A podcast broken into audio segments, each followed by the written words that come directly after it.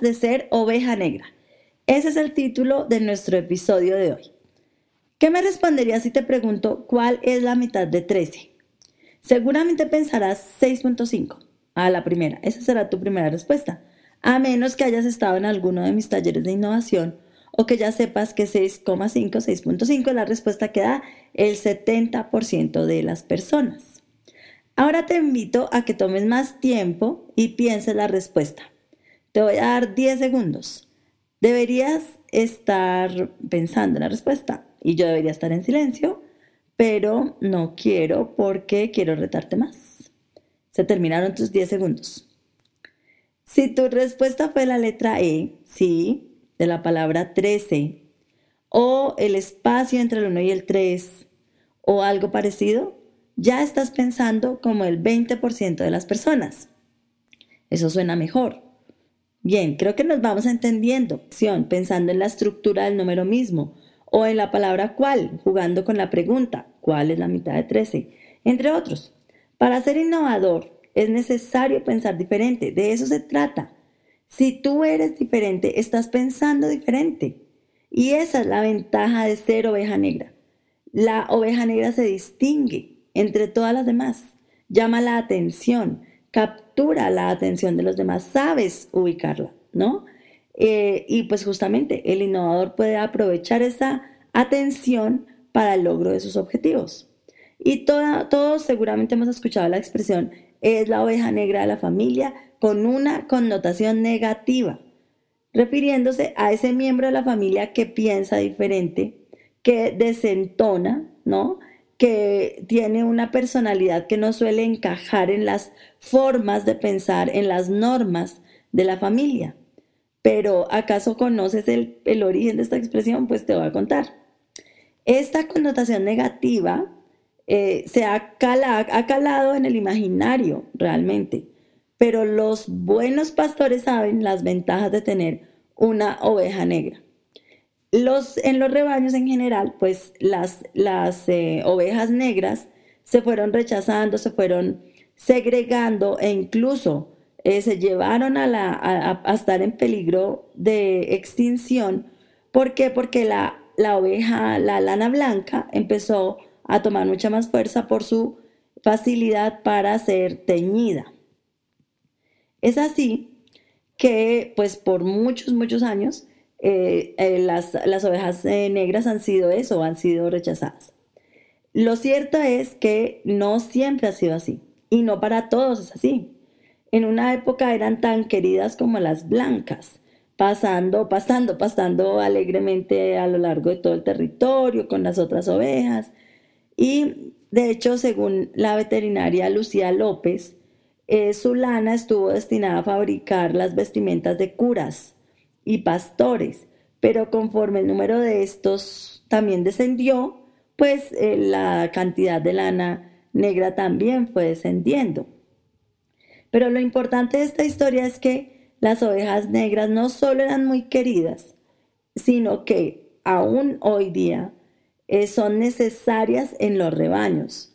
¿Por qué? Porque se cree entre los pastores, y se están convencidos de hecho, de que durante las tormentas los rebaños que tienen una oveja negra no se ven afectados por los rayos.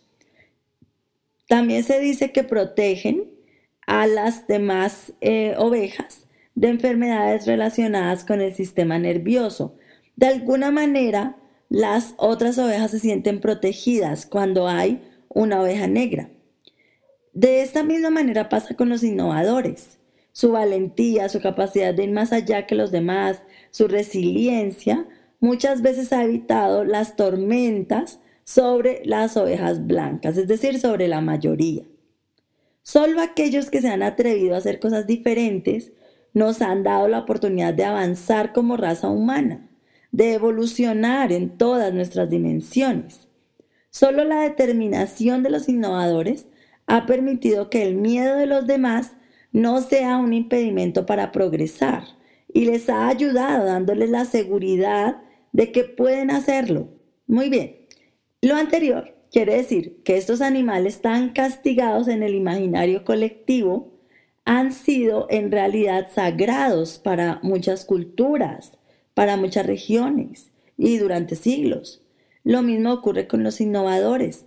Por mucho tiempo se ha castigado a quienes piensan diferente, cuando por el contrario son sagrados, son los que protegen a los demás, son los que los alejan de las tormentas. De acuerdo con el equipo de Hacer Familia, ser oveja negra conlleva incomprensión y rechazo. Suelen ser apartadas y desvalorizadas. Y te estoy hablando a ti que seguramente te has sentido así. Eh, se les suele culpar del desequilibrio y de todos los problemas de la familia, ¿no? Pero justamente su papel es tan importante y necesario para el buen funcionamiento del sistema familiar porque son las que logran ayudar a esos sistemas dinámicos a evolucionar, ya que al igual que otros grupos sociales, los cuestionamientos a los valores, a las normas que ya no son necesarias para el funcionamiento del sistema genera los desequilibrios que se requieren para evolucionar. Ahora bien, ¿por qué son negras? ¿No? Lo que causa su color es un gen recesivo algo así como ese gen X de los mutantes de X-Men. Pero tal como pasa en X-Men y tal como ha ocurrido en otras historias que iremos contando en próximos episodios, a lo largo de la historia el hombre ha influido en las posibilidades reproductivas de las ovejas negras. Es decir, no quieren que se multipliquen, no quieren que proliferen. Son muy pocas las ovejas negras justamente porque tienen menos posibilidades reproductivas a consecuencia de siglos de selección inducida por el hombre a favor de las blancas. Y no solo por cuestiones comerciales, sino por razones también religiosas, pues en algunas regiones eh, se cree o llegan, llegaron a considerarse animales diabólicos. Cualquier parecido con la vida de los innovadores, de los diferentes, es pura coincidencia, ¿no? Pensemos cuántos creativos eh, han sido, digamos, intervenidos genéticamente, entre comillas, ¿no? ¿Por qué? Porque son rechazados, son tildados de desadaptados, los relegamos, ¿no? Y por el miedo a ese rechazo, muchos espíritus innovadores prefieren apagarse y dejar que los tiñan del color que otros quieren. Por diversas razones los colegios, y las familias han evitado al máximo que las ovejas negras se multipliquen y se han encargado de que les quede claro a las demás que no pueden descarriarse. Pero bueno, no obstante, así como muchos pastores se han dado cuenta de que tener una oveja negra en su rebaño les trae más ventajas que obstáculos, en la última década se ha empezado a pedir a todos que seamos innovadores, ¿no?